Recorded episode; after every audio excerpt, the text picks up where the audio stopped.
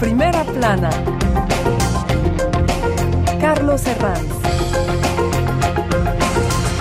Bienvenidos en Primera Plana, un programa de Radio Francia Internacional y de France 24, esta semana para hablar de las posibles salidas a la guerra de Ucrania a partir de la visita del presidente francés de Macron a la Casa Blanca estos días. Nos acompañan en este estudio Eusebio Val, corresponsal de La Vanguardia. Bienvenido. Hola, ¿qué tal? Yago del Barrio es ingeniero energético de Sciences Po en París. Bienvenido, Yago. Buenos días, gracias. Y mi compañero Enrique Bonet, corresponsal del diario El Periódico. Bienvenido. Buenos días, gracias por la invitación. Y en duples, desde Moscú, nuestro corresponsal, Xavier Colas. Buenos días. Hola, hola, buenos días. Encantado de estar aquí. Ucrania, ¿hay luz al final del túnel? Hoy nuestro asunto en primera plana. Macron ha viajado a Estados Unidos en visita de Estado para verse con Biden e intentar resincronizar las agendas a ambos lados del Atlántico. Por un lado, la receta de salida a la crisis. En Europa hay temores al proteccionismo estadounidense a partir de la llamada Ley de Reducción de la Inflación que prevé subvenciones masivas. Del lado político, hay síntomas de que las posiciones se acercan. Desde la invasión de Rusia de Ucrania, Macron apoya a Kiev, pero manteniendo siempre ese hilo de comunicación con Moscú para una eventual mesa de negociaciones. Reticente inicialmente, Washington parecía acercarse últimamente a esta postura, algo a lo que se resisten los ucranianos en este punto de una guerra que está siendo un verdadero quebradero de cabeza para Vladimir Putin. Repasemos algunas portadas. Diario Le Monde dedicó esta portada a la liberación de Gerson. Gerson liberada, el júbilo de los ucranianos. En el país, entrevista al presidente ucraniano Zelensky marcando condiciones para la negociación. Con las anexiones, Putin anula cualquier posibilidad de diálogo. The Economist, imaginando la paz en Ucrania, con esta llamativa portada. Bueno, resincronizar parece que es eh, la palabra Eusebio, las agendas de Macron y la de Biden. Ambos han subrayado su alianza frente a Putin, pero ¿hay un acercamiento a dejar una puerta abierta a la negociación? Eh, bueno, lo de resincronizar, eh, yo creo que el presidente francés siempre construye intelectualmente muy bien su mensaje, que tiene mucho sentido, pero a la, hora de la verdad cuesta mucho de poner en práctica ¿no? Eh, esta resincronización. Estados Unidos es evidente que es uno de los que se benefician en la práctica de la guerra de Ucrania, que ha sido un seísmo geopolítico y económico. ¿Por qué? Pues porque tiene una industria armamentística que puede exportar mucho a los aliados, eh, la lista de pedidos es enorme, puede exportar su gas licuado, eh, objetivamente está sacando ventaja de esto.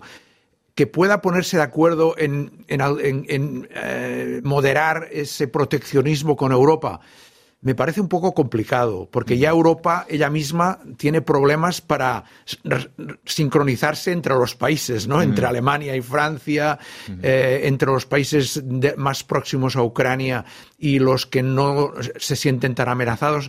Y va a ser difícil que a los dos lados del Atlántico se tomen medidas mm, que, que no perjudiquen eh, ambas partes. Enrique, resincronización de agendas.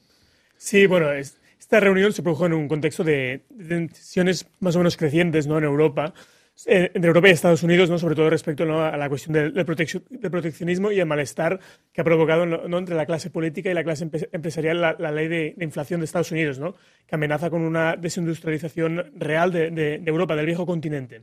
Luego yo creo que respecto a esta reunión no ha salido ningún compromiso firme y será importante observar qué va a suceder la semana que viene, una reunión que tendrá lugar el 5 de diciembre entre el Consejo de Tecnología y Comercio de Europa y Estados Unidos, donde se, tiende a, coordinar la, esas cuestiones a nivel transatlántico. ¿no? Mm. Habrá que ver si en este Consejo, sobre todo Europa, su objetivo es conseguir algunas derogaciones respecto a esta ley de, Mm. de reducción de la inflación en Estados Unidos, derogaciones de algunos sectores donde no se vean afectados de, sectores clave, claro. Sectores clave como la energía. Donde no se vean afectados pues, las subvenciones muy importantes, ¿no? de hasta 369 mil millones de dólares, lo que va a destinar a Estados Unidos para repatriar actividades. Que de hecho ya hay, empresas como el mismo grupo francés Peugeot que ya están diciendo que van a, instalar empresas en Estados Unidos, o la, o la española Iberdrola, que ha renunciado a ciertas inversiones en Europa para programas de desarrollo en Estados Unidos. Xavier Colas, Moscú. Eh, las líneas rojas y los objetivos del Kremlin han ido moviéndose en estos nueve meses de guerra. ¿La retirada de Gerson fue el punto de inflexión? ¿Cuáles serían ahora los nuevos objetivos de Putin? Bueno, es difícil saberlo, puesto que él mismo ha causado bastante desconcierto con la lista de objetivos que he ido apuntando desde el principio. Recordemos desarmar Ucrania, desnazificar Ucrania, que hubiese una retirada de, los, de las fuerzas de la OTAN hacia las posiciones del, del 97. Los propios rusos están desorientados.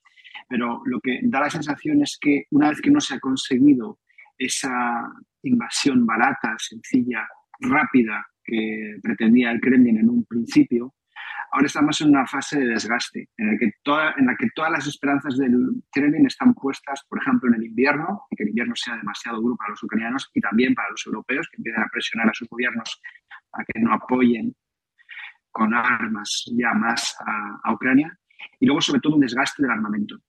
Que Ucrania gaste armamento, eh, los ucranianos se vean empujados a alcanzar algún tipo de acuerdo con Rusia, es decir, ceder parte de su territorio y probablemente también de su soberanía ante los intereses de Moscú.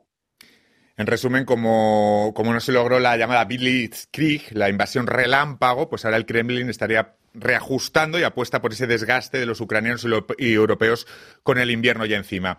Las consecuencias de la guerra son palpables y aún pueden serlo más. Francia se prepara para cortes de suministro este invierno en el mes de enero con un programa por departamentos, con trenes anulados, infraestructuras protegidas, etcétera. Yago, ¿de qué va a depender que lleguemos a este extremo? ¿Cómo van a funcionar esos cortes de suministro y la información que se le va a dar al ciudadano?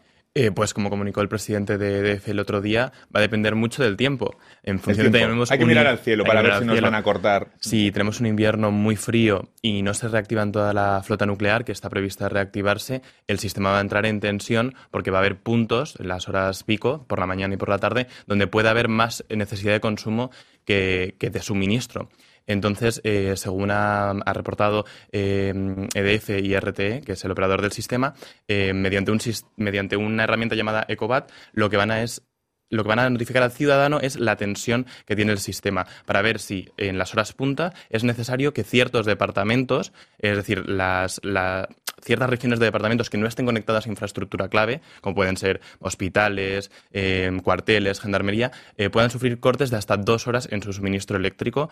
Entonces, esto va a depender muchísimo del frío y del suministro que hay por parte de la flota nuclear. Pero entonces la causa fundamental de estos cortes, si llegaran, es el, nuevo retraso en la puesta en marcha de los reactores nucleares franceses y no tanto está conectado con la coyuntura de Ucrania. Claro, al principio del año eh, y antes del invierno, todo el mundo pensaba que los posibles problemas de corte de suministro vendrían por falta de gas y falta de potencia desde la parte del gas, de no poder suministrar suficiente electricidad mediante centrales de ciclo combinado. Pero el problema que tenemos ahora real es que no hay suficiente potencia nuclear porque hay mucha más, están muchas más paradas de lo que estaba programado. Entonces, de momento, no es por el problema de Ucrania, sino por la falta de potencia nuclear. Y a partir de ahí, la imagen, Eusebio, que proyectaría un país como Francia, una potencia nuclear si llegaran con cortes de suministro. Sí, eh, va a tener un coste político para este gobierno y para el presidente Macron, sin duda, que un país del G7, de, los más industrializados, se halle en, esa en esta coyuntura, pues eh, lo va a pagar y, va a ser en un momento quizás crítico para Macron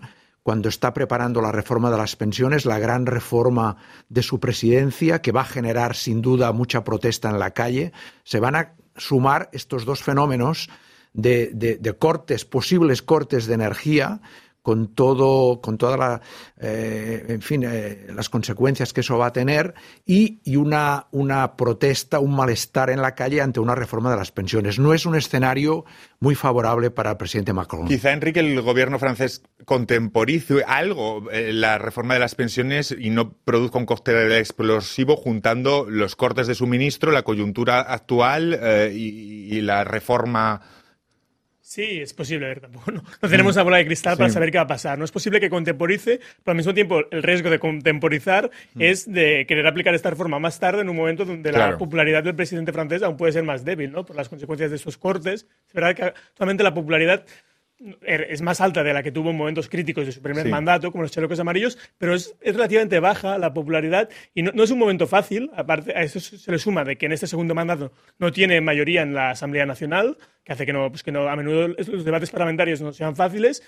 Y pues sí, es, un momento complicado Y en el caso de, estos cortes de luz, hay que recordar que se producirían pocos meses después de las imágenes que ya vimos en las gasolineras, que también se produjo por otro problema que no tenía nada, no tenía nada que ver con la guerra en Ucrania, sí, que fueron las huelgas muy mm. importantes en las refinerías, pero que ya dieron una imagen de caos y una mala, imagen de, Francia y que, y que, tuvieron también un coste político interno para, para Macron y su gobierno. ¿Y a todo esto cuánto se puede extender la guerra de Ucrania? Sabía con sus efectivos agotados, una guerra que no ha salido como pretendía y el malestar de familiares de soldados, ¿hay síntomas de que el Kremlin pueda estar persiguiendo una tregua para respirar o para rearmarse, independientemente de las negociaciones? ¿Hay síntomas de desesperación?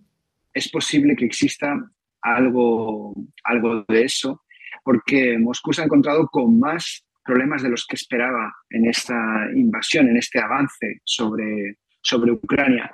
Se ha expresado varias veces la idea de que algún alto en los combates podría convenir más a Rusia que a Ucrania, aunque solo sea porque Rusia es un país que tiene un mayor potencial, mayor autonomía, mayor población, y em, el paso del tiempo y una pausa podría permitir reforzarse y volver a empezar desde el principio lanzar un nuevo. Los eh, llamamientos por parte de Rusia a negociar ahora mismo son una distracción, porque hay que tener a Ucrania, no desde luego desde el punto de vista humanitario, pero sí desde el punto de vista bélico, y es difícil de imaginar que ahora mismo Moscú pudiese de verdad conseguir algo notable en una negociación ante una Ucrania que está avanzando y avanzando. ¿Creen que son ahora los ucranianos los que tienen el peso para decidir cuándo sentarse a esa mesa? Es, lo que es el mensaje oficial que da, por ejemplo, aquí el presidente Macron. Eh, no creo que Ucrania mm, vaya a frenar en este momento y negociar con Putin, sinceramente, lo veo muy difícil. Si se produjera un cambio en el Kremlin con otra persona al frente, aunque fuera del entorno de Putin, las cosas cambiarían. Sería psicológica y políticamente más fácil para Zelensky vender esa negociación. Pero con Putin, después de todo lo que ha ocurrido, después de los crímenes de guerra, de esa brutalidad eh, que, se, que se muestra sobre el terreno, no veo ahora mismo mm, posibilidad de una negociación. ¿Coincide, Enrique? Bueno, yo estoy de acuerdo con lo que dice el compañero Sevin, que, no es, que es muy complicado negociar con Putin, pero es cierto que entre los dirigentes franceses, alemanes, pero también estadounidenses, hay cada vez más la convicción que tiene más peso que esta guerra no, no puede durar eternamente, ¿no? Porque mm. también hay el sentimiento un poco de, de, que esta guerra en el fondo tampoco la está ganando nadie. Mm. Ucrania ha, ha, logrado contraatacar, ha logrado recuperar, está en una mejor, quizás en una mejor posición para negociar que en marzo y abril, pero una victoria contundente de Ucrania tampoco no, está nada claro que pase eso. ¿no? no hay indicios de que el ejército ruso se vaya a desmoronar. Mm. Hacemos una breve pausa en este punto y enseguida volvemos para seguir hablando de este asunto aquí en Primera Plana. Hasta ahora.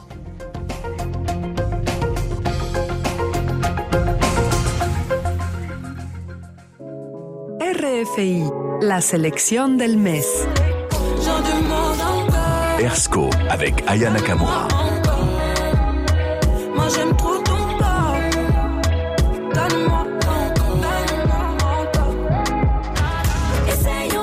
Maya Kamati.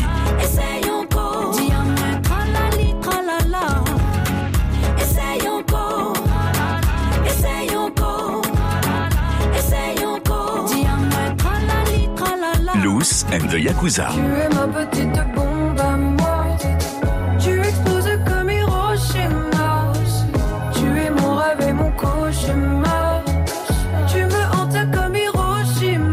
Fantastique Mr. Sky. If you get a name, you should tell me right away. And I'll be there for you every day.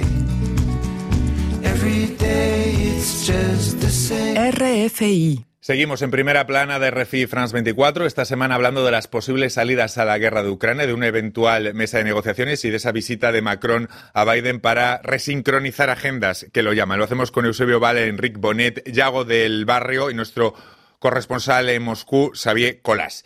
Eh, Yago, ¿qué lecciones estamos aprendiendo de esta crisis energética que vaya a sacar en claro, digamos, la Europa post-ruso, por llamarlo de alguna forma? Vamos a sacar en claro que no se puede depender eh, a tan alto nivel de, una potencia como es Rusia. Em, la seguridad energética de un continente o de cualquier país eh, de la Unión Europea siempre ha marcado que es necesario que sea capaz de subsistir sin el mayor proveedor. Pero estamos viendo que en muchos países de Europa del Este no era el caso. Alemania depende muchísimo del gas ruso, en Polonia, otros países como Hungría. Entonces, lo que vamos a sacar en claro es que las ideas que estaban y los reglamentos que estaban había que cumplirlos y que eran recomendaciones muy necesarias para no ser tan dependientes. Y en Francia, ahora no desde la parte de gas, pero desde la parte eléctrica, es, eh, se ha sacado la lección que hay que revisar de forma más continua eh, los reactores porque los problemas de corrosión, que son los que se están dando en los circuitos de refrigeración, son muy difíciles de, de detectar,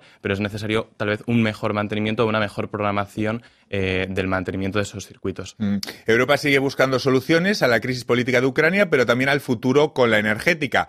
Eh, les pregunto, Eusebio Enrique, ¿saldrá reforzada por replantearse el modelo, como nos está diciendo Yago, o debilitada geopolíticamente si el conflicto se extiende? ¿Cómo va a salir Europa de todo esto?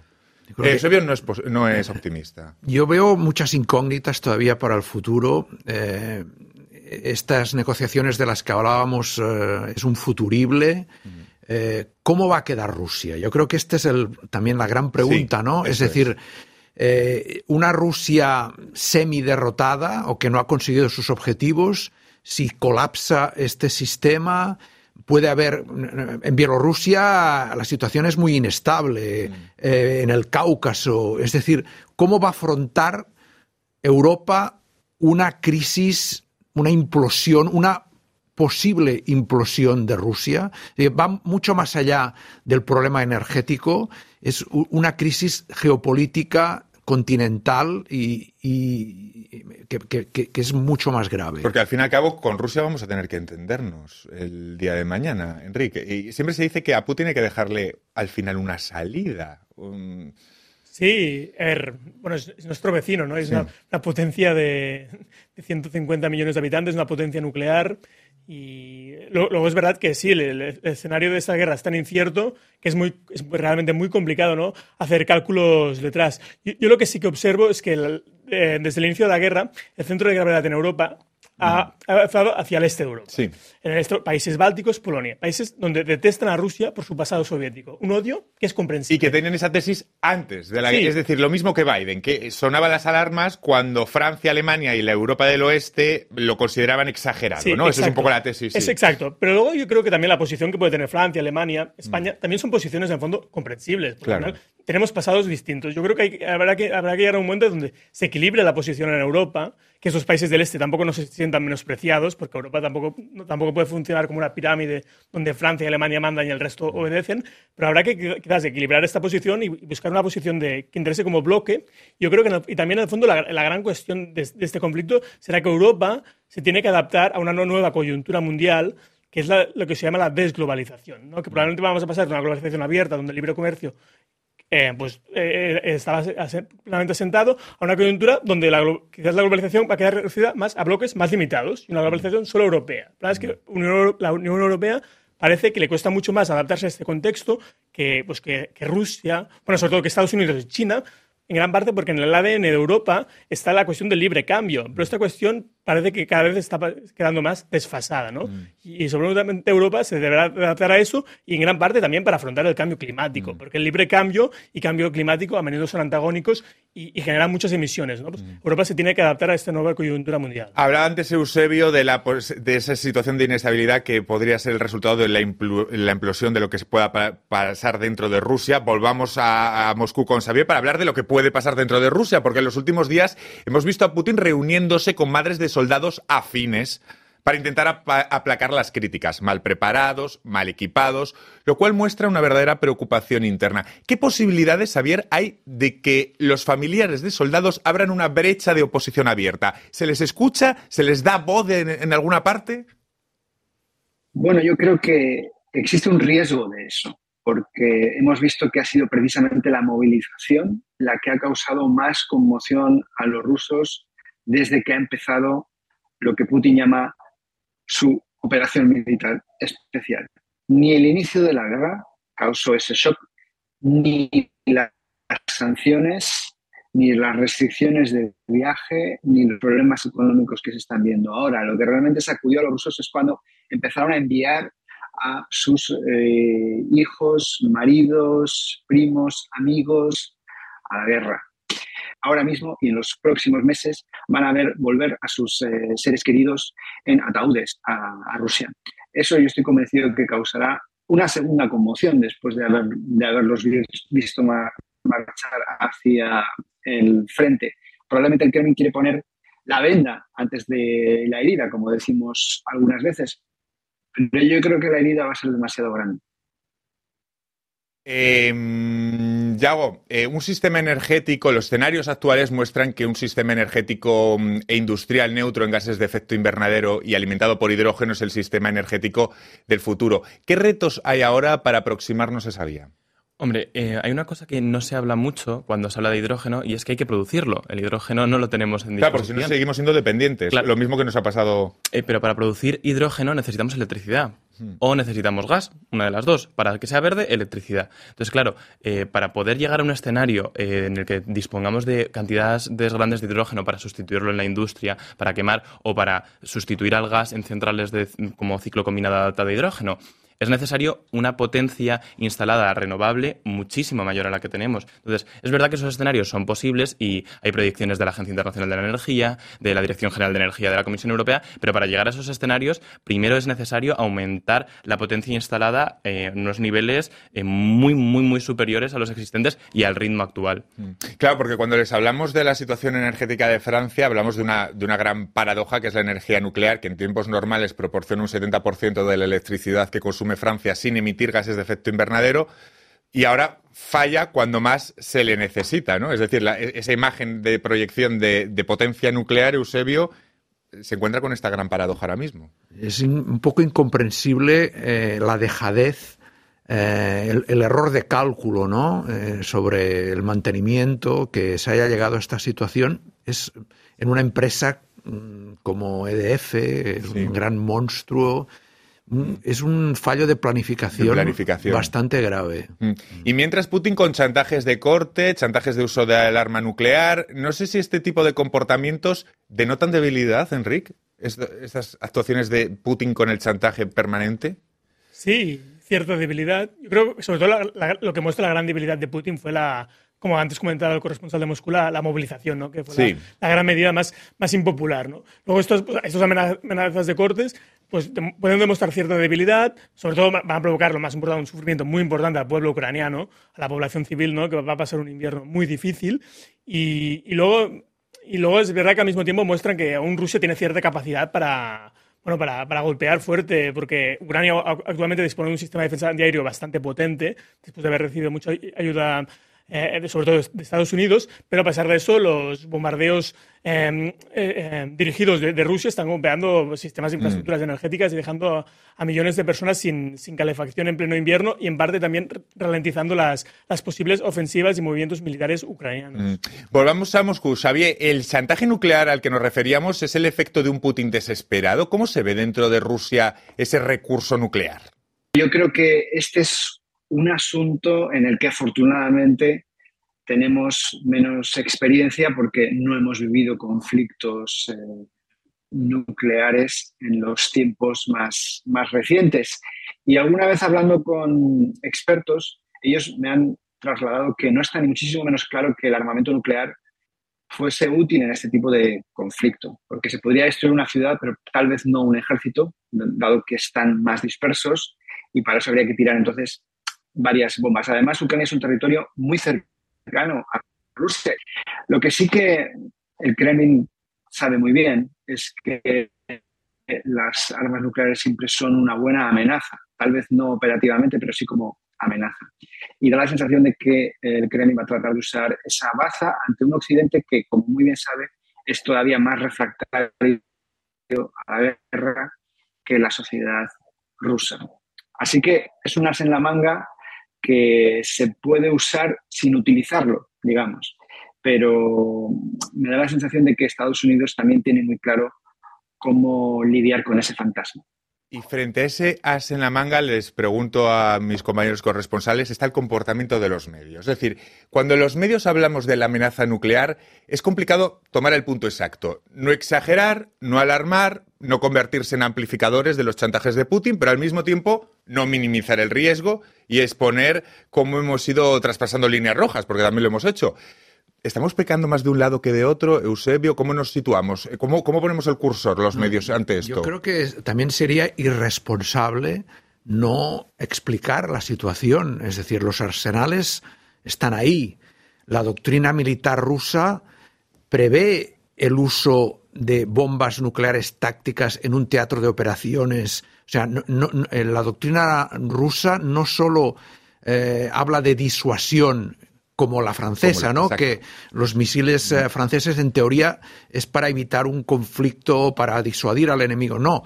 Según la doctrina rusa vigente hoy, se pueden utilizar armas de pequeño, de pequeña potencia, entre comillas, nucleares, eh, para obtener una ventaja decisiva en un conflicto convencional. En este caso, ¿qué pasaría si Ucrania amenaza con entrar en Crimea. Es decir, eh, un, riesgo existe y, no, y sería irresponsable no plantear esta situación. Enrique, el comportamiento de los medios, entre alarmar y contar las cosas. Sí, completamente de acuerdo con el compañero Eusebi, que no se puede banalizar ¿no? el riesgo nuclear eh, en ningún caso, ¿no? Sería, yo creo que sería el escenario catastrófico y el peor de los escenarios sería una tercera guerra mundial. Luego, es verdad que esta guerra lo que nos ha mostrado es un poco la, trampa de la disuasión nuclear, porque históricamente se, vendió que las armas nucleares en el fondo eran una herramienta de paz porque impedían que los bloques se hicieran la guerra entre ellos. Y esto, esta guerra ha demostrado que no es, del todo, no es del todo cierto, porque es verdad que Estados Unidos nos ha implicado directamente en la guerra, en gran parte por el riesgo de una guerra nuclear, pero sí que estamos casi en una guerra casi directa entre bloques, donde va, a haber centenares de, miles de muertos. Bueno, ya, los hay.